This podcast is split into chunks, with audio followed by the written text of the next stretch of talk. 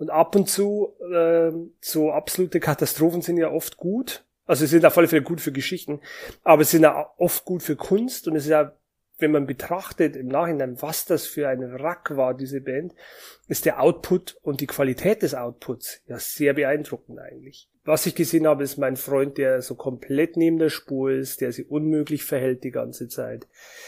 Aber ich muss mir selber vorwerfen, ich habe nicht gesehen, wie viel Schmerz hinter dem Verhalten ist. Jemand wie Nathan, der so viel Musik schon in seinem Leben aufgenommen hat, musste wissen, dass das finale Produkt damals, das er da abgeliefert hat, nicht richtig ist. Listen.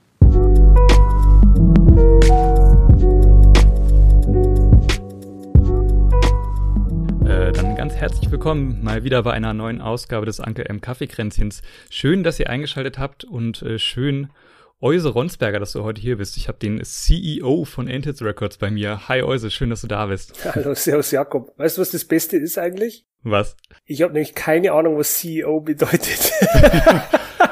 Ich habe oh, ich hab's auch mal gegoogelt und es ist eigentlich was relativ Banales, glaube ich, aber es klingt halt cooler. Also Genau. Also so, so wie wenn du deine, deine Jobbeschreibung mit irgendwas mit, mit Management aufpeppst. Genau. So, also ein ein Freund, ein Freund von mir ist super darin, seinen Lebenslauf aufzupeppen. Der hat irgendwie mal, äh, den habe ich kennengelernt, der hat auf Festivals gejobbt und so dann so Sachen gemacht wie Müll gesammelt und so.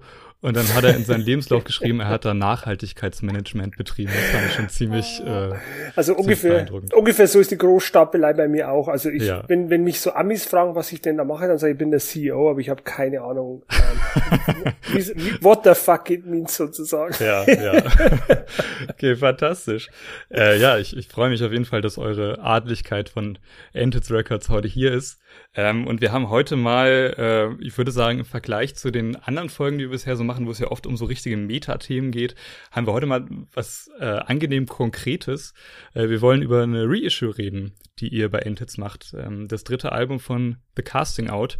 Ähm, für alle von den Menschen, die gerade zuhören und die vielleicht das nicht auf dem Schirm haben, The Casting Out ist die Pop-Punk-Band, die Nathan Gray so Ende der äh, Ende der 2000er Jahre hatte, ähm, während Boys It's Fire aufgelöst wurden. Und äh, jetzt, äh, zehn Jahre nachdem deren drittes und letztes Album ursprünglich mal erschienen war, ähm, macht Antids ne- jetzt eine neue Auflage davon. Und äh, Euse, wir haben dich eingeladen, nicht nur, weil du offensichtlich äh, irgendwie dafür geeignet bist, weil du die Platte rausbringst, sondern auch, weil du ja schon seit langer Zeit ein enger Vertrauter an Nathan Grace bist und ähm, dass diese Platte für Nathan ganz besondere ist, das äh, werden wir gleich noch ziemlich ausführlich besprechen. Und äh, wir würden gerne einfach so ein bisschen deine, deine Sichtweise A auf das Album, aber B auch auf die Zeit erfahren, in der es entstanden ist. Mhm. Und ähm, vielleicht fangen wir einfach mal an. Also eine Sache, die ich sehr, ähm, würde ich sagen, sehr besonders ist äh, an der Platte, ist, ähm, dass Nathan Gray, also der Künstler selbst, heute sagt, dass er das Album eigentlich kaum noch hören kann und dass er mit vielen dieser, dieser musikalischen Entscheidungen nicht wirklich zufrieden ist. Ähm, du hast jetzt mit Endhits nicht, das ist jetzt nicht deine erste Reissue, die du rausbringst. Ähm, hast du so einen Fall schon mal gehabt? Oh, mm. Sagen wir mal so, ich habe noch nie einen Künstler getroffen, der ähm, hundertprozentig mit einem seiner Releases zufrieden war. Mm, also ja. ähm, die Band, den Künstler muss ich noch treffen, der äh, nach zehn Jahren zurückblickt und sagt, es war alles super. Also diese ähm, Selbstkritik und äh, diese detaillierte Analyse, die ist natürlich immer da und äh, Mm. ist immer schwierig, glaube ich, für jemanden auf sowas zurückzublicken. Ich glaube, im Falle von Nathan ähm, ist es aber nicht nur, ich glaube, andere Bands, andere Künstler blicken auf eine Platte und denken sie, die Snare hätte lauter müssen. Oder Ja. warum kam der Chorus äh, nicht nach 35 Sekunden oder so. Ich denke, mit dem schlägt sie so der, in Anführungszeichen, normale Künstler rum. Ja. Wenn bei so einer Person wie Nathan, die ja so emotional ist und äh, eigentlich relativ weit weg entfernt ist von diesem perfektionistischen Musiker sein, glaube ich, das, das Schmerzhafte für ihn ist weniger die Platte und Mhm. was da vor ihm liegt, sondern ähm, wo er als Person zu dem Zeitpunkt war, A, und B, welche Entscheidungen er als Person getroffen hat zu dem Zeitpunkt. Ich Mhm. denke, das ist ähm, wie so mancher Künstler vielleicht auf eine Platte zurückblickt, die seine Karriere äh, einknicken hat lassen zum Beispiel oder die ein großer Flop war, die von niemandem verstanden wurde. Ich glaube, das ist eher das emotionale Problem als am handwerklichen, obwohl er als auch ich, als auch jeder andere normale Mensch auf der Welt handwerklich äh, doch auch viele Probleme mit dieser exakten ja. Platte haben könnte, ja. ja, ja. Ähm, von wem kam denn dann der Impuls, die Platte neu aufzulegen, so unter dem Gesichtspunkt? Also wir hatten die Idee schon vor einiger Zeit, mhm. würde man sagen. Also das Ding war, ich würde jetzt mal ein bisschen zurückpaddeln und äh, den Leuten vielleicht mal kurz erklären, warum die Platte überhaupt das ist, was sie ist. Ja. Und ähm, oder müssen wir vielleicht sogar ganz zurückpaddeln und erklären, was denn der Casting Out war? Ja, ist vielleicht nicht so schlecht. Also ich würde mal, dann hole ich mal ganz weit aus und dann ja, in circa ja. eineinhalb Stunden kommen wir quasi full circle bei deiner Frage an. Ja. Ähm, für die Leute, die jetzt mit Nathan vertraut sind, denke, die werden Casting auch kennen.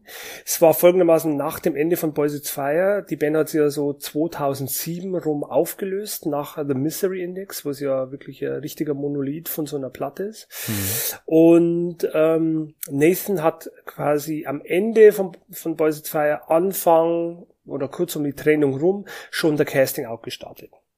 Und Nathan hat damals ähm, kurze Zeit nicht in Delaware gewohnt, in Newark, wo er sonst immer schon gewohnt hat, sondern war in Richmond und hat da mit so Leuten von Avail oder Ann Beretta, wenn die noch jemand kennt, so diese Punkrock-Bands, ähm, gespielt, äh, hat an so Solostücken gearbeitet und äh, hat dann äh, kalte Füße bekommen und äh, hatte einfach Angst, das unter Nathan Gray laufen zu lassen. Und ähm, hat dann, was er ja später dann noch sehr oft gemacht hat, bevor er dann endlich Solo-Künstler äh, wurde oder das Selbstbewusstsein hatte, Solo-Künstler zu werden, hat dann äh, eine Band gestartet und das war The Casting Out. Aber eigentlich war der Anfang von Casting Out Nathan auf der Couch mit der Akustikgitarre. Mhm. Und ganz am Anfang war Josh von Boys It's Fire noch mit dabei.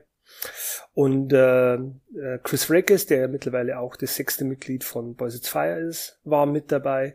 Und dann noch so eine äh, Ansammlung von Charakteren, die sich quasi im, im Wochentakt geändert hat. Hm. Also es war wirklich ein Karussell. ja, ja. Aber auf das kommen wir höchstwahrscheinlich später in der hm, Geschichte hm, noch zurück. Und ähm, Nathan war ja schon immer so ganz großer Fan von äh, so Sachen wie Screeching Weasel also so richtigen frühen Green Day, aber auch Replacements, The Clash, also richtigen melodischen Punkrock. Äh, hört man jetzt vielleicht bei Boys It's Fire nicht so raus, aber das ist so ein großes Steckenpferd von ihm. Mm. Elvis Costello, so ganz poppige, energiereiche mm, Musik. Mm, ja. Und äh, The Casting Out hat dann ähm, eine EP gemacht, dann gab es schon wieder Line-Up-Wechsel, dann gab es ein Album, dann gab es schon wieder Line-Up-Wechsel, dann gab es eine EP, schon wieder Line-Up-Wechsel. Ja, ja. Und ähm, 2010 gab es dann äh, das drei, Au drei Ausrufezeichen Album Itch Itch Itch. Wir nennen es quasi als Reissue Itch Itch Itch The Lost Album. Ah, I see. Ich habe mich immer gefragt, wie ich das aus äh, aussprechen soll, diesen Titel. Aber okay, das ist. Ich weiß es nur, weil es so eine Danceband gibt, die Itch Itch Itch heißt.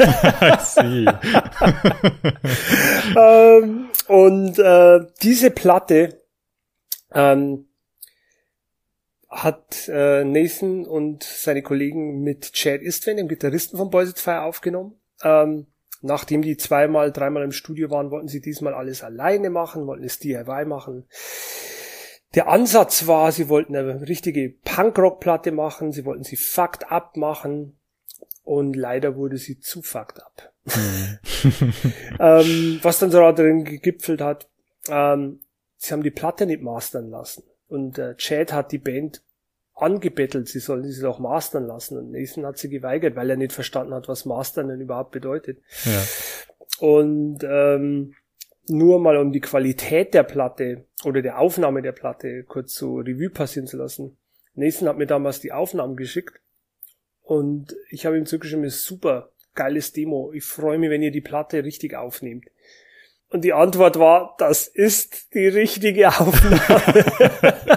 Autsch. dö, dö, dö. Ähm, und ähm, Nathan hat ja doch durch Boys It's Fire Publikum, die sehr an hochwertige Produktion gewöhnt sind, würde ich jetzt mal sagen.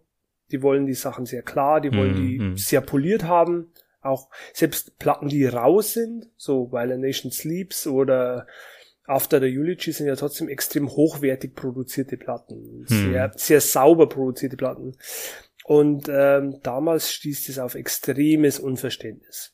Ja, krass. Was noch dazu kommt, die Band hat ja damals auch einen Vertrag unterschrieben bei Eyeball Records. Das war hm. so das äh, Thursday-Umfeld. Ja. Ich glaube, Jeff, der Sänger von Thursday, wurde irgendwie Teilhaber oder so. Und die äh, Platte, also Platte war es ja nicht mehr, die CD kam raus. Und das Label ist innerhalb von Tagen danach kollabiert. Hm. es gab diesen wunderschönen Moment, die Band war nochmal auf Tour. Ja. Ähm, und es kommt eine Lieferung von Eyeball, da sollten die CDs für die Tour drin sein, zur Release-Tour, drei Wochen Europa-Tour. Und ich glaube, es war ein CD-Karton, in den 30 CDs gepasst haben. Uiui, krass.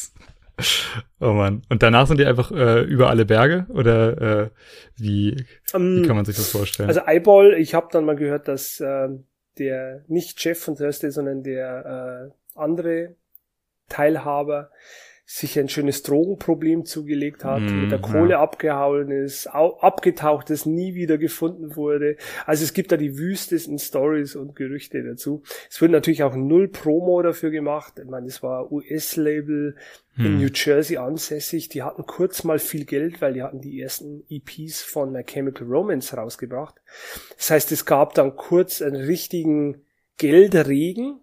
Mm. Und ja, alles, was man falsch machen kann als Independent Label, glaube ich, haben die dann genau in diesem Moment falsch gemacht und Casting Outs saßen genau in dieser, also in dieser, ja, wie will man sagen, diese, dieser Zug, äh, der nicht nur kurz vor den Gleisen, sondern der schon über die Brücke mhm. abgestürzt ist. Ja, ja.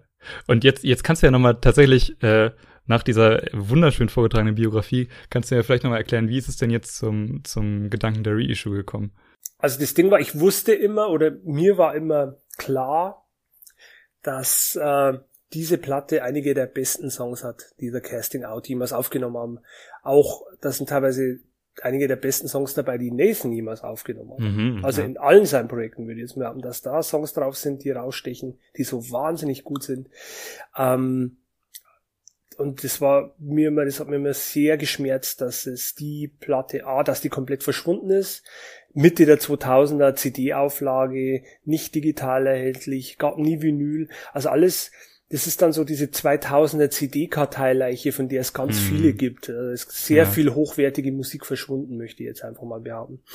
Und ähm, wenn man mal die Songs ansieht, zwei der Songs sind ja wirklich äh, fest im Boys It's Fire Repertoire gelandet. Also man sieht, wie hochwertig die ist. Oder die erste Single, die wir jetzt veröffentlicht haben, Power in the Glory, ist einer der besten Nathan-Songs und einer der besten Power-Pop-Punk-Songs, die ich jemals gehört habe. Und äh, mir war es schon lange Anliegen, die wieder rauszubringen. Und mhm. eigentlich wollte ich die gerne äh, komplett remixed sehen. Mhm äh, weil der Mix eben eine Katastrophe war von damals unter Anleitung von Nathan. Nathan würde auch zugeben, dass er der Saboteur war dieses Mixes. Und äh, dann haben wir uns auf die Suche gemacht und auch wiederum, ähm, das ist ein Problem, auf das wir gerade sehr oft stoßen bei Reissues. Ähm, die 2000er, als die Leute von analog Aufnahmetechnik zu digital übergingen, ist es sehr, sehr schwierige Zeit, um Sachen äh, nochmal zu retten oder zu rekonstruieren. Mhm, es gibt ja. die Computer nicht mehr, die die Programme abspielen können, die damals benutzt wurden. Das Zeug liegt auf irgendwelchen Wechselfestplatten rum. Wir haben zum Beispiel eine Wechselfestplatte von dieser Platte von Itch Itch Itch vom Lost Album gefunden bei Nathan im Keller. Mhm. Und die Hälfte der Daten waren komplett unbenutzbar. Einfach verschwunden, weg. Und ähm, aufgenommen wurde, die irgendwo auf Chats Computer, der dann irgendwann einmal total Absturz hatte. Also die Idee, das Ganze wirklich remixen zu lassen, mussten wir leider irgendwann beerdigen. Mhm. Das war eine schmerzhafte, eine schmerzhafte Erkenntnis für mich. Ja, ja. Würdest du, äh, also wir, du hast jetzt schon äh, ja auch viel über die, die Band The Casting Out insgesamt geredet. Ähm, wie würdest du dieses Projekt insgesamt so beschreiben im Sinne von, ähm, du hast schon gesagt, so ja, da gab es endlos viele Line-Up-Wechsel und eigentlich war das mal als Solo-Projekt von Nathan gedacht und war dann irgendwie ähm, eher aus, aus Mangel an Selbstbewusstsein ist es das sozusagen nicht geworden. Hast du das Gefühl gehabt, das war eine Zeit lang mal, also dass das jetzt quasi nur bei diesem dritten Album eigentlich so ein bisschen kollabiert ist oder war das sozusagen von Anfang an eine tickende Zeitbombe? Ah, das war ein Trainwreck von der ersten Sekunde. Ja. Von Sekunde eins war es eine absolute Katastrophe. Und ab und zu, äh, so absolute Katastrophen sind ja oft gut. Also ja. sind auf alle Fälle gut für Geschichten, aber sind ja oft gut für Kunst und es ist ja wenn man betrachtet im Nachhinein, was das für ein Rack war, diese Band, ist der mhm. Output und die Qualität des Outputs ja sehr beeindruckend eigentlich. Ja. Aber die, äh, das war von Anfang an zum Scheitern verurteilt auf alle Fälle.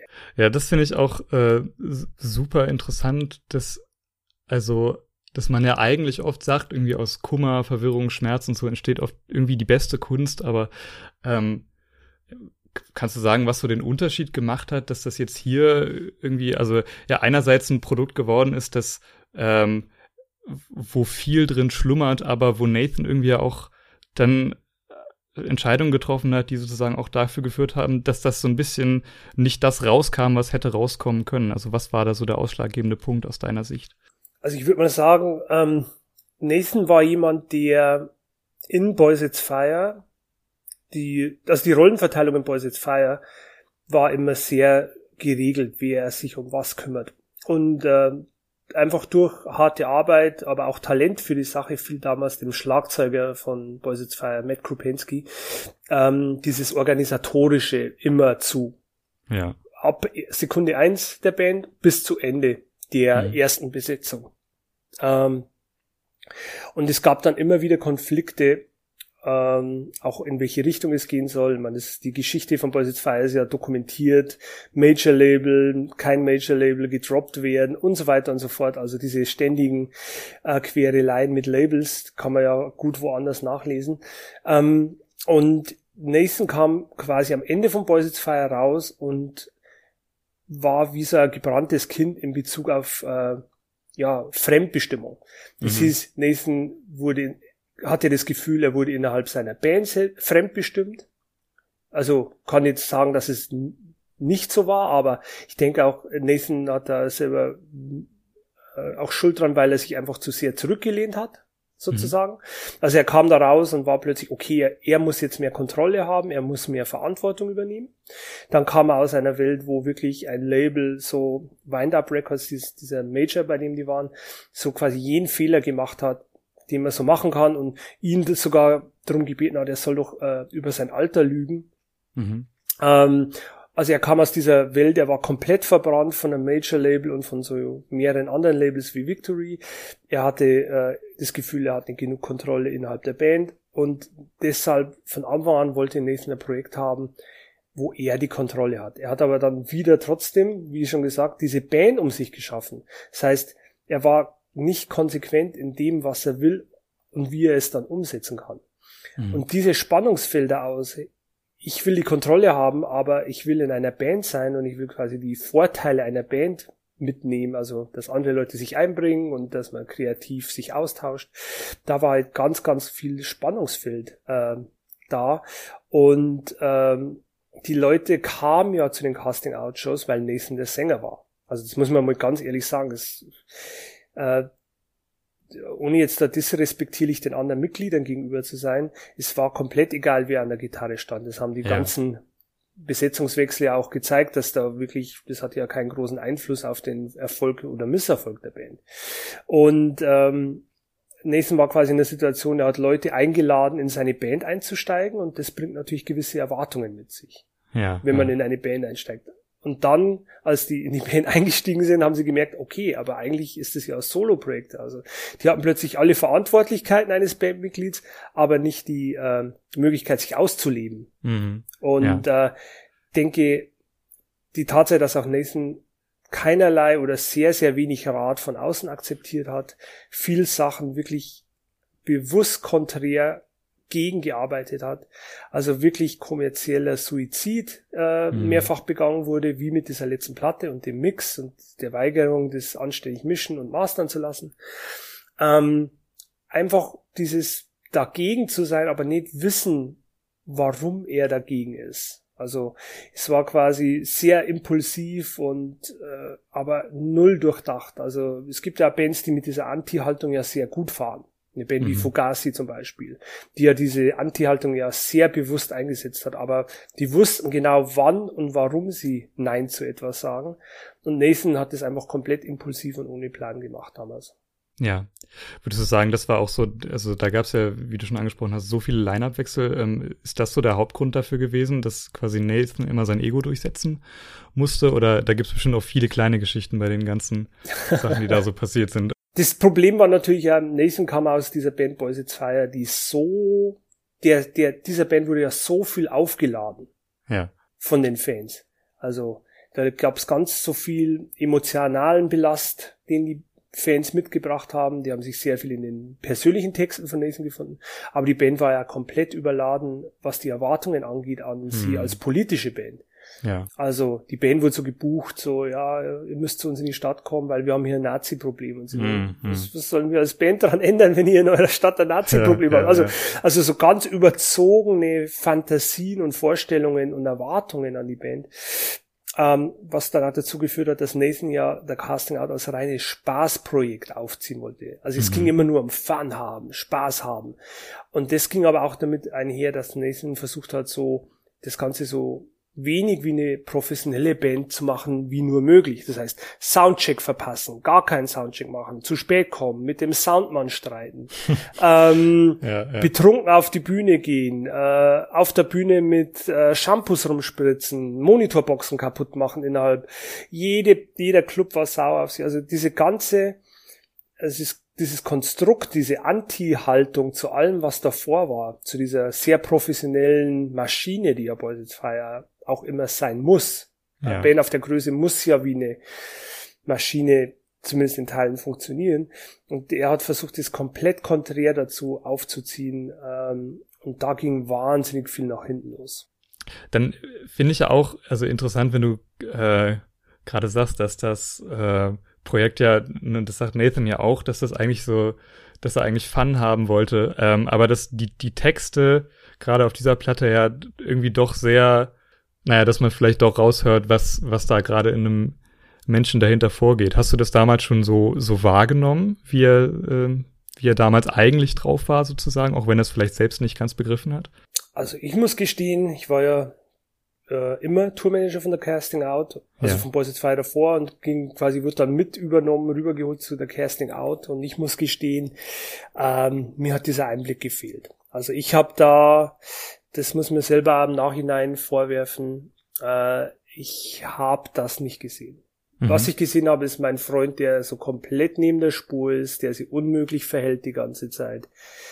Aber ich muss mir selber vorwerfen, ich habe nicht gesehen, wie viel Schmerz mhm. hinter dem Verhalten ist. Und dass dieses Verhalten, also dieses völlig überzogene, völlig überspitzte Good Times Party, dass da einfach nur ganz viel ja Schmerz dahinter steht und äh, ist einer meiner ja wie sagt man so schön äh, Big Regrets dass ich im Nachhinein, wenn ich darauf blicke, dass ich, dass ich das nicht gesehen habe. Es hätte, ja. es hätte mir auffallen müssen, aber ich war einfach zu sehr drin. Kennst du das, wenn man zu sehr in der Situation ja, steckt? Und, total, total. Und das war ja nicht von einem Tag auf dem anderen, sondern es war ja so kontinuierlich und ich war ja am Ende von Boys It's Fire, gab es ja schon diese Ansätze und ich war einfach nur, okay, der wird halt immer schlimmer. Mhm. Aber ich habe nie hinterfragt, warum er eigentlich immer schlimmer wird. Sondern ich war einfach nur, er nervt immer mehr und immer mehr und immer mehr, bis zu dem Punkt, wo ich war, hey, kann mir das einfach nicht mehr geben ähm, das hat auch schon was mit eurer Beziehung gemacht, kann ich mir dann äh, daraus rausschließen, ja. Die war mal sehr schlecht zu dem Zeitpunkt. Ja, ja. Krass. Andererseits natürlich, haben wir über die Jahre angewohnt. Ähm, ist wie mit, wie mit Familie. Wenn du quasi irgendwann einmal beschließt oder, oder intuitiv beschließt, dass du den Rest deines Lebens miteinander verbringen wirst und hm. das akzeptierst, hey, was sind dann einmal zwei schlechte Jahre? Ja, Natürlich ja. ist es nicht schön, zwei schlechte Jahre zu haben, aber ähm, im großen Kontext von, ich gehe mal davon aus, nächsten wir werden ein bisschen ins hohe Alter miteinander befreundet sein, hm. was sind dann mal ein paar Monate oder ein paar schlechte Jahre. Wie ist das dann für dich, diese Platte so zehn Jahre später zu hören? Also jetzt gerade mit diesem Big Regret, den du da irgendwie jetzt an dir festgestellt hast. Also ähm, hörst du das heute ganz anders als damals? Ich höre jetzt zum ersten Mal die Texte, um ehrlich zu sein. Mhm, ja, spannend. Also damals war das für mich so, also lief das für mich so durch, aber ich habe nicht wirklich mich mit den Texten auseinandergesetzt und ich habe nicht gesehen, also ich habe die Dunkelheit nicht gesehen, bis Nathan mir die Liner Notes zur Wiederauflage, zur Reissue geschickt hat. Ja. Und dann bin ich wirklich einmal rangegangen und haben mir mal die Texte durchgelesen, zum ersten Mal, ja. Ach, das ist ja, das ist ja auch spannend so gerade. Also, dann, dann ist es ja auch irgendwie so, eigentlich, wenn Nathan gerade diese, diese Funband machen wollte, ist ja auch spannend, dass er dann so ein Künstler zu sein scheint, der dann irgendwie doch nicht anders kann. Auch wenn er, also, ne? Also, es ist ja dann doch wieder, äh, ich, jemand, der so daran gewöhnt ist, so tief in sich zu graben, ähm, ich glaube, der kann gar nicht anders, als, als die Wahrheit zu sagen. Er kann zwar versuchen, quasi in der Form und in der Ästhetik das zu überspielen. Ich meine, das ist eine super eingängige Platte, ja. aber in der Essenz, glaube ich, kann er, kann er das nicht wegleugnen. Das geht nicht. So, du hast, du hast schon diesen, diesen Moment geschildert, so, wo er dir das dann erstmal zugeschickt hat und es ein bisschen merkwürdige, merkwürdige Spannung war. Wie habt ihr damals generell über diese Platte gesprochen? Also hattest du das Gefühl, so, ähm, der war mal richtig überzeugt davon? Ich würde sagen, es war reine Trotzigkeit. Mhm. Also es jemand wie Nathan, der so viel Musik schon in seinem Leben aufgenommen hat, musste wissen, dass das finale Produkt damals, das er da abgeliefert hat, nicht richtig ist. Mhm. Aber dann war wieder der trotzige Nathan von damals, der dann einfach, okay, ich habe mir jetzt so entschieden und das ist jetzt so und das ist super so, wie es ist. Aber ich denke, der wusste innen drin sehr wohl, äh, ähm, dass das Produkt nicht das ist, was es hätte sein können. Und ich glaube, was wiederum dann dazu geführt hat, man könnte ja dann offen damit umgehen und könnte sagen so, hä, ich habe einen Fehler gemacht, das könnte man ja schon quasi in der Promo-Phase machen. Mhm. Aber Nathan hat natürlich wieder komplett anders reagiert und wie er dieser Phase damals ihm war und hat um sich geschlagen jetzt. Wenn jemand die Platte schlecht besprochen hat, dann äh, hat er den angegangen oder wenn er da schlechtes Feedback bekommen hat von jemandem, dann äh, wurde er da pissy. Und ähm, aber sowas macht man ja nur, wenn man, wenn man von etwas überzeugt ist und in sich ruht und Selbstbewusstsein hat bezüglich seiner Kunst, ist es dir ja scheißegal, was irgendjemand da drüber sagt. Mm, ja. Aber wenn du selber schon daran zweifelst, dann jemand ganz klar den Finger nochmal in die Wunde legt und du selber das Gefühl hast, da stimmt was nicht, kannst du es dir aber nicht eingestehen, weil du hast ja als der Badass ja. Punkrocker, der du gerade sein möchtest, geht ja ganz viel um der Platte ähm, oder bei der Platte geht ja ganz viel drum, oder der Phase bei Casting Out geht es ja bei Nathan ganz viel drum, was er denn sein wollte und nicht was er mhm. war. Und wenn jemand das in Frage stellt, dann äh, hat er natürlich um sich geschlagen. Wie, wie war denn so generell das Feedback auf die Platte damals? Kannst du dich erinnern? Sehr schlecht. Also die, die gut äh, oder die gut gemeintesten waren da, hey, ich höre, da sind super Songs drauf, aber wo haben die das denn aufgenommen? Was soll das denn? Die klingt total furchtbar, man hört ja gar nichts. Der Mann hat so eine schöne Stimme. Mhm. Warum nimmt er den nicht auf? Irgendwie so in die Richtung, bis ja. hin zu, was für ein Müll. Ich kann nicht glauben, dass sie dafür Geld ausgegeben habe. Leute, die, die am Anfang der Tour eine der 30 gekauft haben, die wir hatten, äh, innerhalb von zehn Minuten waren die ja weg und die dann Mitte der Tour zu einer Show kamen und die wieder zurückgeben wollten, weil die glaubten, die ist defekt. also wirklich ja, ja. alles, äh, mhm. aber nicht, nicht viel Gutes. Ähm, würdest du sagen, dass das so, also war diese Platte selbst so der, ja, der, der Grabstein am Ende, der das Projekt dann, dann besiedelt hat? Oder wie würdest du sagen? Also sagen wir so, diese konstanten Line-Up-Wechsel und das ständige Drama, mhm das ja dann auch sich manifestiert hat in dieser Platte. Also die Platte kam raus und nachdem die Platte aufgenommen war, sind schon wieder zwei Mitglieder, der Bassist und Jack, der Gitarrist, schon wieder ausgestiegen. Ja. Also das, dann der nächste Schritt, äh, dass die Tour, die darauf folgte, äh, komplett, wirklich komplette Katastrophe war. Die war dann auch noch finanzieller Flop. Mhm. Ähm, einfach weil man gemerkt hat, so dem, das Vehikel fällt auseinander. Die Live-Shows waren nimmer gut. Also wie hätten die Live-Shows am Ende hin gut sein sollen, wenn einfach niemand mehr in der Band spielt. mhm. der äh, irgendwie länger als zwei Wochen dabei ist. Mit Ausnahme, ja, ja. und das würde man hoffentlich verzeihen, ähm, weil ich habe es ihm oft genug in meinem Leben gesagt, das einzige Mitglied, das nie ging, war der Schlagzeuger. Und der Schlagzeuger wurde von Tour zu Tour zu Tour schlechter. Das ist der einzige Musiker, den ich gesehen habe, der immer schlechter wurde. Und zwar, also wirklich, ja. das war phänomenal dazu zu schauen. Mhm. Weil ähm, eigentlich müsste man zumindest seine eigenen Lieder halbwegs gut spielen können. Aber es konnte ja. denn. Und der ging nicht. Und zwar würde jetzt mal behaupten, also müssten wir mal mit ihm drüber sprechen. Und auch da würde man höchstwahrscheinlich zustimmen, dass äh, Pat, hieß der Patches, einfach aus den komplett falschen Gründen in der Band war. Der war ja. einfach nur in der Band, um Party zu machen. Mhm. Also der war kein ernsthafter Musiker, der wollte nicht an seinem Instrument besser werden, der wollte keine bessere Performance abliefern. Der war einfach nur, weil er nichts Besseres zu tun hatte und da immer ein paar schöne Wochen in Europa verlebt hat. Ja. Und das war das einzige Mitglied, das quasi die Band nicht verlassen hat, dummerweise. Also wären vielleicht besser gewesen, wenn ein richtiger Schlagzeuger dazu gekommen wäre. Und äh, diese ganzen Sachen, diese Spirale ging so wahnsinnig nach unten. Und als dann das Angebot kam Ende 2010, äh, Nathan hat gerade kam von der Tour nach Hause, hat ein paar tausend Dollar verloren.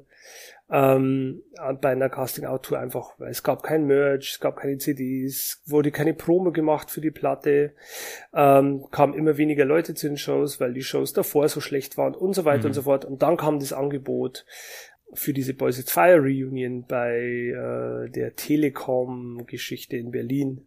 Ja. Und das war so ein finanzielles Angebot, das so gut war zu dem Zeitpunkt, dass Nathan, glaube ich, an dem Punkt einfach, er war einfach zu schwach und zu fertig, diese, diesen Karren der Casting Out aus dem Dreck zu holen. Ja. Und, und dann diese, diese, ähm, wie du es ja jetzt gerade sehr schön hergeleitet hast, sozusagen der, der Anstoß zur Boys at Fire Reunion, hast du das Gefühl, das war so ein Wendepunkt in Nathans Leben? Überhaupt nicht. Gar nicht. Gar nicht. Ich glaube, das war einfach äh, zu dem Zeitpunkt ähm, Entscheidung, die für ihn ähm, als Künstler Sinn gemacht hat. Also mhm. es gibt ein Projekt, das ist, steht auf zwei sehr gesunden Füßen. Ja. Ähm, das finanziert ihn quasi als Künstler. Ähm, da kann er auch, äh, ja, wie soll man das jetzt sagen, leicht wieder rein, die Texte, alles, das hat er in sich, das war quasi, das kann er abrufen, wie, mhm. wie er will. Und äh, er spielt ja dann auch immer noch mit seinen besten Freunden in der Band, aber für sich persönlich ging es nach jahrelang extrem turbulent weiter. Und mhm. ich würde sagen, angefangen hat der Umschwung, also es ging zuerst einmal sehr bergab. Ja. Und dann der Umschwung und dieses, der Weg nach oben, der langsame steinige Weg nach oben für ihn jetzt in seiner persönlichen ähm, Heilung, will ich das jetzt mal so nennen, begann mit der Soloplatte mit Feral Hymns. Mm, ja. Was schade ist, wenn man im Nachhinein es betrachtet, jetzt muss ich kurz schauen, wann haben wir Feral Hymns veröffentlicht? 2018 circa. Also wenn man bedenkt, dass er noch weitere acht Jahre lang extrem gelitten hat, ist es schon ähm, ja äh, eigentlich eine tragische Aussage, dass es nochmal so lange gedauert hat, ja. Das ist ja aber auch dann irgendwie ein Zeichen, dass er dann scheinbar, nachdem er es ja irgendwie dann mit The Casting Out ursprünglich schon mal versucht hatte, solo zu gehen, dass er da irgendwie irgendwas scheinbar in sich entdeckt hat. Ähm, glaubst du, dass diese Erfahrung da auch mit reingespielt hat, so von wegen, ja, irgendwie mit, mit dem Ansatz, den ich damals gemacht hat, äh, das hat irgendwie nicht funktioniert? Also ich meine, man wird ja auch aus schlechten Erfahrungen irgendwie reifer. Naja, aber er hat ja erst noch zweimal die gleiche schlechte Erfahrung nochmal wiederholt. Okay, ich, ich wusste nicht, ob, die, ob diese, diese Erfahrungen äh, auch äh, ein ähnliches Desaster waren. Es war äh, ähnlich, ich würde es als ähnliches Desaster beschreiben auf alle Fälle. Ja. Und lustigerweise, ich saß irgendwann mal zu Hause und Nathan hat mir ein MP3 oder ein Video geschickt mhm. von einem Song, Echos heißt der. Ja. Und ich habe mir den angehört und dann habe ich gesagt, okay, Nathan, wir machen jetzt folgendes. Weil bis zu dem Zeitpunkt habe ich mich geweigert, ihn als Solo-Künstler mit seinen Projekten auch zu managen. Ich war schon der Manager von Boys It's Fire seit 2013, glaube ich. Und war so, aber immer geweigert, weil Nathan einfach, es war zu viel Chaos, zu viel Verwirrung, zu viel unproduktive Konfrontation. Mhm. Und ich war dann so, okay Nathan, wir machen jetzt folgendes. Ich manage dich jetzt, auch als Solo-Künstler. Ja. Du hast drei Wochen Zeit. In drei Wochen habe ich ein Studio für dich gebucht. Ich habe wirklich einfach Pete von äh, Pete Steinkopf von den Bouncing Souls angerufen und habe gesagt, Nathan kommt in drei Wochen zu dir und nimmt, nimmt ein Soloalbum auf. In drei Wochen ist das Studio. Ja. Und wenn du jetzt nur eine Person fragst, ob er in deine Band einsteigen will, dann kennst du dich alles und, und, und zieh den Stecker. Du hast mhm. jetzt eine Chance. Ja. und in dem Moment ähm, hat er, glaube ich, ich glaube, für Him sind zwei oder drei Casting-Out-Songs wieder zu finden, die er nochmal revitalisiert hat und mhm. neu belebt hat. Und er meinte so, jetzt ist er endlich da, wo er damals sein wollte. Wie ist es denn eigentlich für dich, wenn so einer, ähm, ja, eigentlich einer deiner besten Freunde, ähm, findest du es schwierig, sozusagen mit so jemandem zusammenzuarbeiten, gerade auch wenn du sozusagen merkst, okay, da sind oder zumindest viele Jahre lang äh, Konfliktpotenziale gewesen, ähm, wo wir vielleicht Entscheidungen treffen, die ähm, irgendwie nicht so richtig zusammengehen, aber die eigentlich ähm, für eine gute Arbeitsbeziehung zusammengehen müssten. Das ist ja allgemeines Problem. Ich werde oft danach gefragt, was jetzt der Unterschied ist, wenn ich als Tourmanager für eine Band wie Parkway Drive oder KZ oder dann im Vergleich aber äh, Boys It's Fire arbeite. Und dann mhm. muss ich immer sagen, so, es ist wie mit den Brüdern zu arbeiten. Ja. Ähm, es hat sehr viel, hat viele Vorteile, weil du sehr schnell auf den Punkt kommst. Also die Kommunikation ist sehr schnell. Also und sehr, man muss viele Sachen nicht erklären, was ein Riesenvorteil ist. Aber wenn wenn es scheppert, wenn es eskaliert, dann ja. ist es wie bei Brüdern, dass es sofort und heftig eskaliert. Das Gute ist natürlich dann aber auch, dass man äh, das dann schon ein paar Mal in seinem Leben miteinander mitgemacht hat und sehr schnell wieder zurückfahren kann und sagen kann, so, hey, es war nicht so gemein und dann so, ach, alles klar, kurz sich in den Arm liegt und dann ist es wieder vergessen. Mhm. Also es hat so diese vielen Vor- und vielen Nachteile. Also wenn man mit jemandem arbeitet, den man nicht so gut kennt auf persönlicher Ebene oder wenn man frisch mit jemandem arbeitet, ist da so ein Respektslevel da. Mhm. Und äh, ich glaube, Nathan und ich haben äh, die Jahre dazwischen auch das Respektlevel mal runtergefahren füreinander. Ja. Ähm, das glaube ich ist keine Einbahnstraße gewesen. Also ich habe ihn weniger respektiert oder oder respektloser behandelt, wie ich das bei meinen anderen Kunden getan hätte. Mhm. Und er hat mich bestimmt auch respektloser angegangen, ähm, als es mit jemand anders in der Crew getan hätte. Und äh, aber ich denke, wir haben da echt wieder, wir konnten es wieder ja, neu aufbauen, diesen, diesen neuen Respekt voreinander, so, wo wir jetzt stehen. Also wir behandeln uns nicht mehr so wie ähm, 2000 oder wann war die erste Tour? 99, die wir zusammen gemacht haben. Mhm. Also wir haben da so einen neue, neuen Respekt und eine Wertschätzung voreinander gefunden. Ja. Er hoffentlich von meiner Arbeit und Organisiertheit und ich aber kann jetzt auch viel mehr schätzen, so diese, diese Kreativität. Also und dass diese Kreativität einfach oft mit Chaos einhergeht. Das ist einfach eine Tatsache. Diese, diese Geschichte kann dir jeder erzählen, der mit Bands arbeitet. Aber auch, ähm, wie extrem ich wertschätze, wie er sich als Mensch versucht hat zu ändern und sein Leben in eine bessere Spur zu bringen. Seit ein paar Jahren. Und wie er versucht, äh, das auch mit anderen zu teilen und denen zu helfen. Also nicht nur im stillen Kämmerlein es sich gut gehen lässt, jetzt mit sich selber und sich selbst genügt, sondern auch als Künstler wieder rausgeht und, und versucht, den Leuten zu helfen und das, äh, das zu nutzen, sein, sein Status, den er durchaus hat. Ähm, jetzt ist die, ist die Platte ja schon zehn Jahre alt. Ähm, wie regelmäßig ist die sozusagen noch A unter euch Thema gewesen, aber auch B einfach bei dir ganz persönlich? Also hast du die jemals rausgekramt und gehört?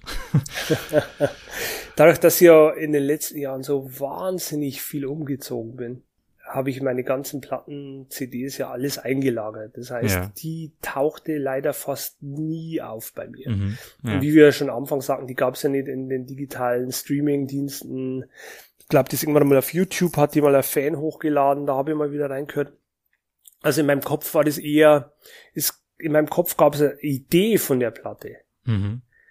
Und äh, ich, ich konnte aber nicht diese Idee dieser Platte nicht gegenchecken, wirklich. Ja, ja. Und jetzt kommen wir zum Punkt, jetzt wo ich die Platte gehört habe, wieder, als wir quasi, als darum ging, können wir die remixen oder können wir sie nur remastern, etc., etc., habe ich plötzlich gemerkt, okay, sie ist gar nicht so schlimm, wie ich sie in Erinnerung hatte. ist auch schon mal was. Ist auch, ist auch ein interessanter ja. Faktor, weil in meinem Kopf war es eine absolute Katastrophe. Ja, ja. Und es ist nur eine kleinere Katastrophe gewesen. Ja, und du bist auf jeden Fall im richtigen Promo-Modus. Ja, genau. und dann, ähm, und ich dachte so, oh Mann, schade, wir können die nicht remastern, äh, remixen. Ach, dann machen wir, die, dann remastern wir die zumindest. Und um da ein bisschen was rauszuholen. Und dann, ja. und jetzt kommt der Punkt, und den verstehe ich nicht. Und das muss jemand, der schlau ist, als ich beantworten. Wir haben die zum Remastern an äh, äh, Matze Lohmüller äh, gegeben, ein Freund von uns, der ganz viel, auch so Boys It's Fire, live in Berlin für uns gemixt und gemastert hat, Nathan Live-Album und so weiter. Ja. Wirklich toller äh, Engineer, toller Mastering, Aufnahme-Engineer. Und wir haben ihm die gegeben, der war erst einmal so ein bisschen enttäuscht, dass auf der Festplatte nichts mehr zu finden war. Der hat sich richtig drauf gefreut, die äh, zu remixen. Und dann schickt er uns die Remaster. Und wir waren so, warum klingt das jetzt alles so viel besser? Also, ja. Und für die Leute, die nicht wissen, was ein Master ist, also beim Mix kannst du sozusagen einzelne Spuren ganz klar, hast hier die Gesangsspur, kannst du laut schieben, hier hast du die Gitarre, kannst du lauter leise machen. Also das ist sehr filigrane Arbeit, sehr detailliert, aber mit sehr viel Einfluss. Master geht's eine Tonspur sozusagen, jetzt mal vereinfacht formuliert, du hast eine Spur und da kannst du noch Lautstärken, Frequenzen beeinflussen. Aber du hast nimmer den Einfluss so wirklich, okay, die Snare klingt scheiße, wir machen die jetzt ganz neu. Und was Matze aus diesem Remaster rausgeholt hat, ist unglaublich. Mhm. Und das sage ich jetzt nicht, weil ich im Promo-Modus bin, sondern Nathan und ich saßen fassungslos davor, wie viel besser die Platte klingt. Ja. Und es dürfte nicht sein. Es darf technisch, ist es unmöglich. Aber es ist jetzt möglich und er hat es geschafft. Und, und bei Nathan hast du das, also habt ihr die Platte jetzt in den letzten zehn Jahren so zusammen totgeschwiegen? Oder ähm, oder wann hattest du, oder sagen wir mal, wann hattest du das Gefühl, dass Nathan quasi so reflektiert darauf blicken kann, ähm, wie er es heute tut? Das war ein Prozess auf alle Fälle. Ich habe ja das immer mal wieder angesprochen. Ich würde mal behaupten, so um 2017 rum, wo jetzt konkreter wollte ich rangehen. Da ging er auch in den Keller und hat mal rumgeschaut oder 2018 rum. Aber er war immer ein bisschen wie ist das englische Wort heißt reluctant, was ist das deutsche Wort? Äh, zurückhaltend. Ja, ja. Ob meiner Idee. Und man hat gemerkt, es, es hat ihm Schmerzen bereitet, sich quasi, sich der Platte zu stellen. Und in dem Sinne, die Platte ist, ist ja sinnbildlich die Manifestation von Nathan 2010 sich stellen zu müssen. Mhm. Und ich glaube, das war ein sehr, sehr schmerzhafter äh, schmerzhafte Begegnung für ihn, sich selber anhand dieser Platte in dieser Urform sich da in den Spiegel zu schauen. Nichtsdestotrotz äh, haben ja Boys at Fire, wie du schon erwähnt hast, zwei der Songs nochmal aufgenommen, äh, Let It Bleed und Heaven Knows, und spielen sie auch seither live. Ähm, war das schon naja, wenigstens ein Zeichen dafür, dass Nathan zumindest mit einem, irgendwie mit einem Teil dieser Platte ähm, ja dann doch irgendwie noch was darin entdeckt hat, ähm, was, was er heute als, als wertvoll erachtet. Und absolut. Wobei lustigerweise er den nicht ausgewählt hat, sondern ja. das war Chad, der damals die Platte aufgenommen hat, hat immer wieder für diese Songs gekämpft und für die ja. gepusht. ja. Und Nathan konnte sich quasi nicht wehren, weil es offensichtlich war, wie gut diese Songs waren. Wobei da der Prozess war, dass Chad die komplett neu arrangiert hat also nicht komplett neu, aber neu aufgenommen mit den anderen Mitgliedern von Boys Fire und Nathan dann vorgelegt hat und dann so, hey, hör dir das mal an, das sind die ja. beiden Songs, du solltest da mal drüber singen und er so konnte sich da, musste er quasi annehmen, sozusagen, ähm, weil einfach das Ergebnis zu gut war. Aber ich glaube, da war schon mal der erste, äh, ja, wie sagen, der erste, das erste Samenkorn gesetzt, so, dass die Platte einfach wahnsinnig gute Songs hat, ja. Mhm, ja. So, jetzt, ähm, was hast du bisher für so Erfahrungen gesammelt, jetzt wo die Reissue ja wirklich nicht mehr in allzu weiter Entfernung liegt? Ich glaube, wenn der Podcast raus ist, ist sie auch schon draußen. Ähm, ähm, wie, wie bekannt ist sie eigentlich unter, unter Casting-Outs-Fans heute noch, wenn die, äh, naja, damals aus äh, bekannten Gründen unter ein bisschen unterm Radar verschwunden ist? Also erstmal ist es extrem erstaunlich, wie viel Liebe es grundsätzlich für der Casting Out gibt. Ja, ja. Da waren wir komplett davor weggeblasen. Mhm. Also war wirklich sehr, also speziell natürlich in Deutschland, wo die Band ja wahnsinnig viel getourt hat. Äh, uns war nicht klar, weder Nathan noch mir, wie viel gute Erinnerungen und spaßige, tolle Erinnerungen, lustigerweise jetzt, Leute mhm. mit The Casting Out verbinden. Also wir Ja. bekommen hier ganz viel Mail und so, als die Pre-Order auch gestartet ist und dann über so Feedback, Nathan bekommt ganz viel Nachrichten, wo die Leute so schreiben, those were the best times of my life, I had so Ach, much krass, fun ja, ja. at those shows und so weiter. Was es wieder noch interessanter macht, dass Nathan dieser gepeinigte, ja, diese gepeinigte Gestalt war zu dem Zeitpunkt und versucht hat, diesen Fun künstlich bei, herbeizurufen für sich selber, aber es trotzdem geschafft hat, dass die Leute genau das mit nach Hause genommen haben, dass sie eine großartige Zeit hatten und Casting Out mit einer ganz tollen Phase in ihrem Leben verbinden. Mhm. Ja. Also finde ich echt spannend und war ganz überrascht, wie viel Liebe quasi für der Casting Out da ist. Ähm, und dann, wenn man nochmal auf diese Platte blickt, sind viele Leute so, ja, ich fand die super, aber die klar, aber, aber, ich, ich habe die gekauft, aber, und dann sind wir wieder bei deiner Frage, wie denn das Feedback damals war. mhm. Und ähm, ich glaube, jetzt, wo der Schock sich gesetzt hat, ähm, sind die Reaktionen sehr, sehr gut. Mhm. Und ich glaube, Ja. viele Leute haben da wirklich Lust, die Platte äh, auch als Platte zu Hause stehen zu haben. Ja, ja. Äh, endlich mal.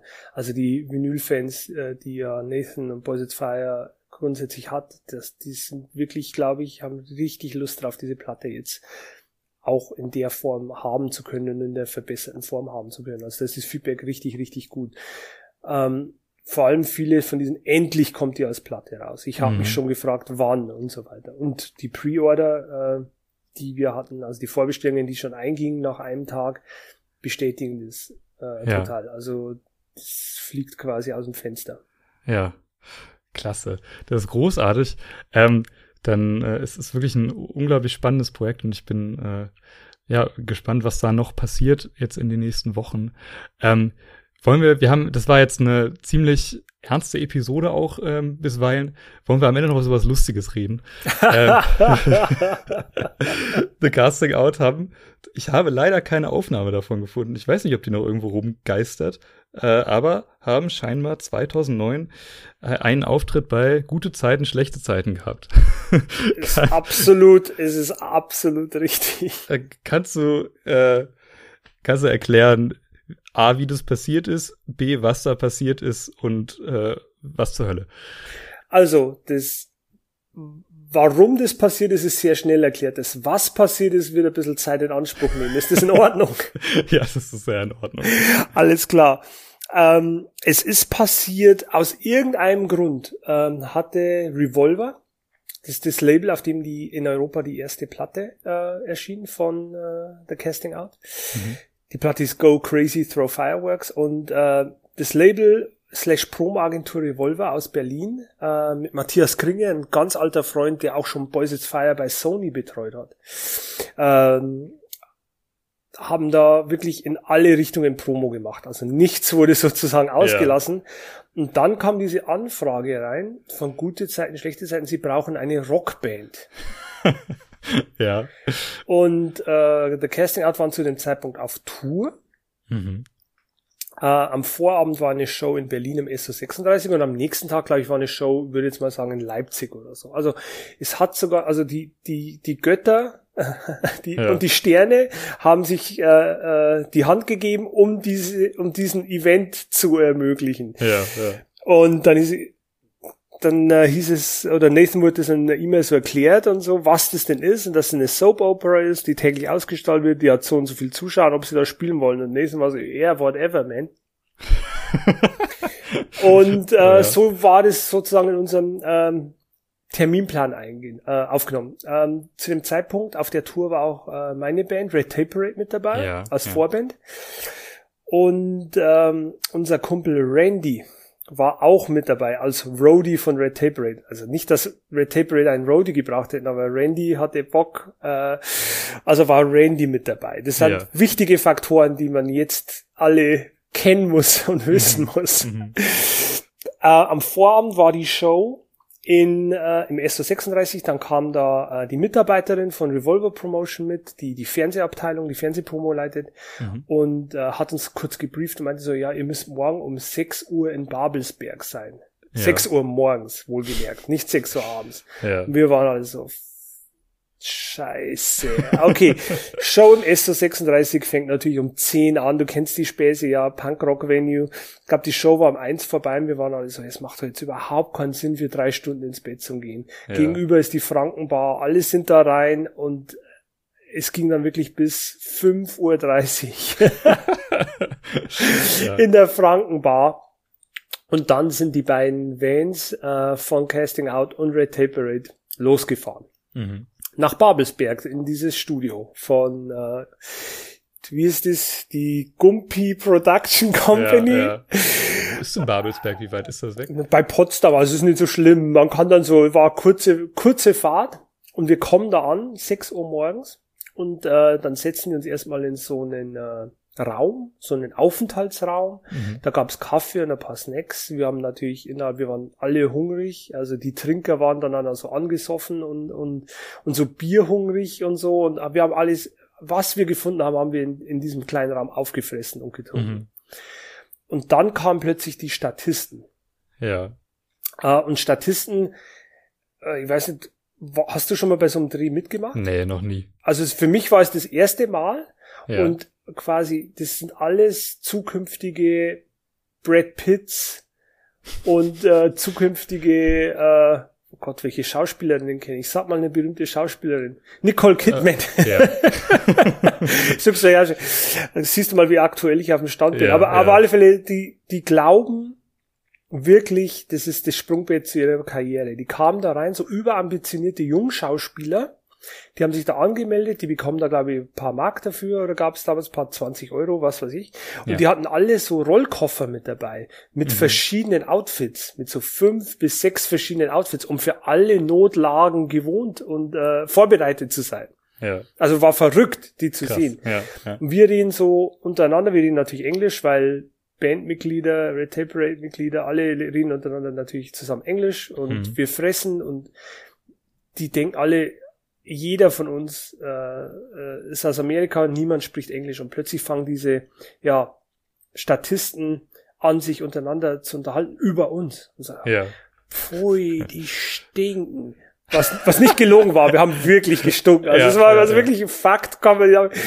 Was sind das für Asoziale? Es ging dann so, die haben dann die ganze Zeit so über uns gelästert und wir haben natürlich an die nicht wissen lassen, dass wir jedes Wort verstehen. Mhm. Ähm, und äh, dann kam die Produktionsleiterin rein und die meinte so, okay, hallo, wir haben jetzt folgende Szene im Barraum, das ist anscheinend bekannt, da gibt's wohl so eine Bar, wo in der Serie immer äh, Dramen sich abspielen, mhm, die mhm. Late-Night-Dramen von gute Zeiten.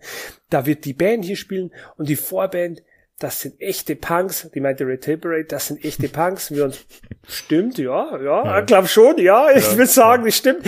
Und die werden euch mal zeigen, wie man bei so einer Show abgeht. und dann ging es quasi in den Raum. Ja. Die Band baut auf mit In-Ears, also in ihr Kopfhörer, über die sie sich hören, Monitore. Und das Bizarre war dabei, es durfte im Raum kein Ton stattfinden. Quasi, das wird später vertont. Das ist, okay, ja. Die Band stand da oben, hat sich selber gehört auf den Indies, aber niemand anders hat das gehört. also es war totenstill in dem Raum, ja. zu jeder Zeit. Und dann wollten die erstmal ein paar Szenen drehen, wie die Band spielt und wie das Publikum abgeht. Mhm. Also okay, können wir machen, überhaupt kein Problem. Der Casting-Out fang an zu spielen, es ist totenstill im Raum und plötzlich gehen alle ab oder sollen ja. abgehen. Das heißt, diese Statisten machen halt so tanzen so rum, machen mhm. so leichten Hüftschwung oder halten sie an den Händen. Zwei haben angefangen, wirklich so ganz fein Rock'n'Roll-Tanz miteinander zu machen. In dem Moment äh, steigt äh, unser Sänger Wautz auf die Bühne und stage dived Randy, Randelaya Super Roadie, den ich vorher erwähnt habe, ja. springt auf den Tresen dieser Bar, in Anführungszeichen, tritt alles um, was er finden kann. Also wirklich alle ja. Gläser, zertritt alles, zerschlägt alles innerhalb einer Minute. Dann schnappt er sich so ein Bier und das trinkt es auf Ex, aber es war kein echtes Bier, sondern so Filmbier. Ich weiß nicht, was das bedeutet. Ja. Also das schäumt war. Es kam ihm alles wieder aus der Nase raus und dann hat ja, er... aber nicht mit Spülmittel hoffentlich. Ne? Hat, also. also es war irgendwo irgendwelche Chemiekacke und dann kam ihm das aus der Nase raus und er hat den Rest ausgekotzt. Also er, er war in diesem Scherbenhaufen und kotzte da dieses Ding raus und dann war der erste Cut. So, hm. Und plötzlich diese Statisten laufen alle weg alle in so ein Eck und, und wie und schauen uns an, als wären wir so, so eine Horde brandschätzender, brandschätzender Wikinger. Und ja. dann haben irgendeiner von denen hat sich so zum Fürsprecher dieser Statisten gemacht und geht dann zur Aufnahmeleiterin und sagt, das geht nicht. Wenn uns die verletzen, sind wir denn da versichert? Ja, ja. uh, uh, okay, und wir so, alles klar. Ähm, wir werden uns, dann kommt die, ja, ein bisschen ruhiger, ein bisschen hm. ruhiger, okay. Ähm, geht wieder los und dann, während die Band spielt, war wohl eine ganz wichtige Szene, dass zwei wichtige Akteure von gute Zeiten, schlechte Zeiten miteinander tanzen. Und dann haben die so getanzt und dabei einen wichtigen Dialog geführt. Und die waren ja. so, okay, das muss bei, das muss beim zweiten Mal muss das sitzen. Mhm. Und äh, Zeitdruck, bla bla bla. Okay, die machen das, üben das einmal und dann wird's gefilmt. In dem Moment, wo dieses Film die halten sich an den Händen und schäkern so rum und unterhalten sich, sind Wouts, der Sänger von Red Tape Red und ich, direkt ins Bild gelaufen, zwischen die und haben angefangen rumzuknutschen. und die Kamera frontal auf uns. Das heißt, du siehst diese zwei Personen, die sich ja. unterhalten, ganz angeregt, und Wouts und ich, wie wir uns gerade die Zunge gegenseitig in den Hals stecken. So. und dann so, cut, super, fertig. Ja. Und wir so, okay, ist alles vorbei, alles war in Scherben, alles war komplett im Arsch. Mhm. Wir äh, los, wir mussten ja dann auch langsam los Richtung Leipzig, Dresden, wo auch immer, ja. sind dann in die Kantine mhm. von dem Filmstudio und sind da zu dieser Eisbox und haben uns wirklich so einfach die Hände voll mit, wir, wir konnten das alles gar nicht essen, aber wir wollten es einfach nur klauen und haben dieses ganze Eis geklaut, das es da gab in, diese, in dieser ja, Eistruhe ja. und laufen dann los und dann die so, halt, halt, Sie müssen das bezahlen. Wir so, nee, nee, die Gummli-Produktionsfirma zahlt es. Alles denen auf die Rechnung schreiben und haben dann den Kühlschrank, die Getränke geklaut. Alles, was wir mitnehmen konnten, sind in diesen Van und sind in den Sonnenuntergang gefahren. Oh, romantisch. War wirklich sehr romantisch und haben da diese, dieses Studio zerlegt, die höchstwahrscheinlich nie wieder eine Band da reingelassen haben. Ja, ich habe keine ja. Ahnung, wir waren wirklich, und jetzt muss ich kurz vorspielen, ein paar Monate. Ich habe das komplett vergessen. Und ich, äh, zu dem Zeitpunkt habe ich dann in München gelebt und ich habe dann immer ähm, also diverse Jobs gehabt im Veranstaltungsbereich und im Eventbereich. Und ich mache da so einen Nachtjob ähm, bei so einer Messe und da war gerade ein paar Minuten Pause und ich sitze da und trinke einen Kaffee und plötzlich fängt mein Telefon an zu vibrieren, ganz oft und ganz viel. Ja. Und ich sehe gerade so, ich habe so 17 oder 19 SMS. Ja. Also so ganz bizarr viel und alle innerhalb von einer Minute. Mhm. Und dann mache ich die auf und dann sage ich so, habe ich dich gerade bei gute Zeiten, schlechte Zeiten gesehen? Hast du gerade mit Wouts im Fernsehen geknutscht? Ja. Und so weiter und so fort. Wouts Mama rief bei ihm an, Nikolas, war er sein echter Name, und sagt, Nikolas, habe ich dich gerade in Euse küssen sehen im Fernsehen? Randys Mutter hat ihn angerufen. Randolph, hast du dich gerade im Fernsehen erbrochen?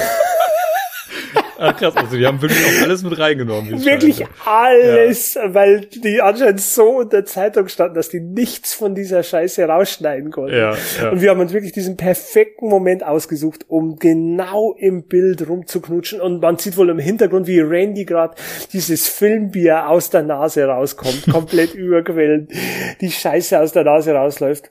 Und das Lustige ist, wie du wie, mir geht's wie du, ich habe es nie gesehen. Ah, oh, nein, wirklich. Und zwar konnte man das mal in der Mediathek nachschauen oder anschauen, aber man musste wissen, welche Folge das ist. Hm. Und bei gute Zeiten, schlechte Zeiten gab es ja 300 Milliarden Folgen. Ja, läuft es ja. vielleicht sogar noch? Gibt's es noch? Ich glaube, das läuft auf jeden Fall noch, ja. Wahnsinn, verrückt. Also kannst du mal, und wir haben es nie gefunden und mir konnte ja. nie jemand sagen, welche Folge das ist. Oh Mann, ey, da, da äh, bin ich ja jetzt, also das ist ja ein interessanter Detektivauftrag eigentlich. und es gibt es wohl auch, es wurde auch noch auf zwei Teile geschnitten. Das heißt, diese ah. Bar-Szene ist das Ende der Hälfte und geht dann mit der anderen weiter, mit dem Skandal, den das dann ausgelöst, also nicht den wir ausgelöst haben, sondern den es in der Serie gab. Also, mhm. um es noch schwieriger zu machen, es ist wohl noch auf zwei Folgen aufgeteilt. Ja, okay. Also, liebe Menschen, die das Anke im Kaffeekränzchen hören, falls ihr zufällig wisst, in welcher GZ-Folge Euse auftaucht, dann äh, schreibt uns das unbedingt. Also ich, äh, I'm dying to know. Ja, ich würde es echt ja. wahnsinnig gern sehen. Also einfach ja. äh, würde gerne Randy sehen, wie er diese, diesen Tresen entlang läuft und dann versucht, einen Headwalk über diese armen Statisten zu machen. Ja, fantastisch. Ja, geil, also das ist, äh, also das ist mal ein, ein Traumabschluss, würde ich sagen. Äh, auch noch mit einem mit einem Interaktionsauftrag rausgegangen am Ende. Also besser kann man es eigentlich nicht machen. Euse, ich danke dir äh, ganz herzlich, dass du heute da warst. Es hat mir riesig viel Spaß gemacht. Ist super, weil äh, ich weiß nicht, ob die Leute das wissen, du schneidest ja und äh, rettest immer den, den Endhits-Podcast. also man, man muss ja quasi, ich gebe dir so, so ein Schubkahn mit mit äh, mit Pferdescheiße und du hm. polierst es auf, äh, so dass die Leute das später anhören können im Internet. Ach, das darfst du nicht verraten. Ach so, darf, du kannst es ja immer noch rausschneiden. Ja, genau. nee, jetzt lass ich's drin. Ja, jetzt hast du, und deswegen ist es schön, dass wir uns so mal unterhalten konnten. Das hat ja. mich sehr gefreut. Ja, fand ich auch. Ähm, mir bleibt noch zu sagen am Ende, äh, wenn euch das gefallen habt, dann äh, freut uns das wie immer, wenn ihr Bock habt, diesen Podcast zu abonnieren oder auch eine Bewertung zu hinterlassen.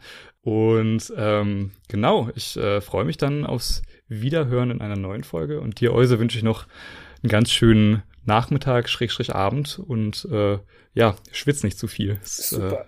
Äh, vielleicht ziehe ich heute sogar noch Eiskaffee, bitte. Und vielleicht ziehe ich heute sogar noch Hosen an. Aber ja, oh. zum Glück können die Leute das ja nicht sehen, dass sie hier in Unterhose rumsitzt. Deswegen, äh, vielleicht, vielleicht ziehe ich noch eine Hose an. Wenn es ich hat seinen hab. Grund, dass die Kamera aus ist bei der Aufnahme. genau. Okay, macht's gut, auf Wiederhören. Tschüss. Servus.